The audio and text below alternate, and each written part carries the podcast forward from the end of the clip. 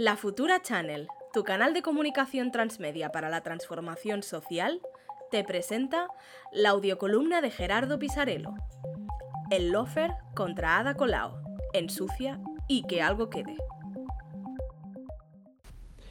Miente, miente y que algo quede. Hace unos días, diversos medios digitales y televisivos informaban que la alcaldesa de Barcelona, Ada Colau, había sido citada a declarar ante un juez por conceder subvenciones supuestamente fraudulentas a entidades amigas. La noticia copó rápidamente las redes sociales, Twitter fue bastante difundida por bots y cuentas falsas ligadas a la derecha y la ultraderecha. Llamativamente, todo esto ocurrió antes de que el propio Ayuntamiento de Barcelona fuera notificado de la denuncia que, para más INRI, reproducía otra muy similar sobre los mismos hechos que ya había sido archivada por Fiscalía. No es la primera vez que pasa de hecho, el Ayuntamiento de Barcelona ya fue víctima de 10 querellas que resultaron archivadas por falta de pruebas y de fundamentos jurídicos. Estas querellas no fueron interpuestas por ciudadanos en situación de vulnerabilidad. Fueron interpuestas por grandes constructoras, por ejemplo, a las que se les había negado levantar un hotel de lujo saltándose la ley, o por fondos de inversión que amenazaban a vecinos para expulsarlos de sus casas. En este caso la situación no ha sido diferente. La entidad que denuncia al Ayuntamiento de Barcelona es una opaca asociación por la transparencia y la calidad democrática, así se llama, a la que no se le conocía actividad en la ciudad. Gracias a una investigación hacker ahora sabemos que esta asociación fantasmagórica estaría vinculada a Akbar, una empresa vinculada al Grupo Suez de Francia, que gestiona el agua en Barcelona y otras ciudades del Estado y que ha intentado evitar por todos los medios que ayuntamientos como el de Barcelona o el de Valladolid pretendan municipalizar ese servicio como ya pasa en París o Berlín. ¿Y qué quiere decir oponerse por todos los medios? Bueno, utilizar, por ejemplo, el lawfare, es decir, una operación de guerra jurídica y mediática que con la ayuda de grandes despachos de abogados y algunos medios cómplices tiene por objetivo acosar e intimidar a cualquier político o administración pública que no se pliegue ante sus intereses. ¿Y cómo funciona el mecanismo del lawfare? Sencillo, se lanza una acusación sin fundamento, directamente falsa, incluso con fotos trucadas, se consigue que ocupe horas y horas en las redes, en la prensa, en los telediarios y cuando judicialmente se archiva o se prueba que todo es falso, se guarda un amplio silencio porque el mal ya está hecho.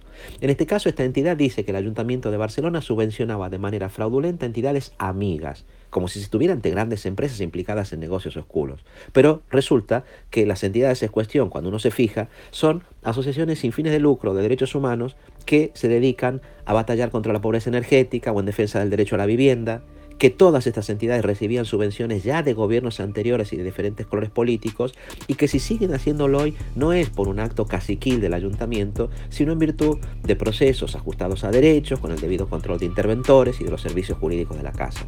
Pero da igual, porque el daño ya está hecho, insistamos, no es nuevo. Esto ocurrió con Lula, el expresidente de Brasil, que acabó en la cárcel por una operación de lofer como esta. Ocurrió con Podemos y con muchas fuerzas políticas jóvenes, nuevas, cuyo único pecado fue no consentir el trato privilegiado de ciertos poderes privados y defender los bienes públicos que son de todas y todos. Conociendo estos antecedentes, la ciudadanía debería plantearse dos cosas. La primera, sin duda, es exigir a todos los gobiernos, de cualquier color político, sean propios o ajenos, máxima transparencia, máxima rendición de cuentas y mecanismos de control que impidan que las instituciones otorguen contratos a dedo o consientan prácticas execrables y frecuentes en la vieja política, como las concesiones de obra pública a especuladores o a grandes empresas a cambio del cobro de comisiones o de otras vías inconfesables de financiación ilegal de los partidos políticos. Eso está muy bien pero hay un segundo deber de la ciudadanía y es no dejarse engañar.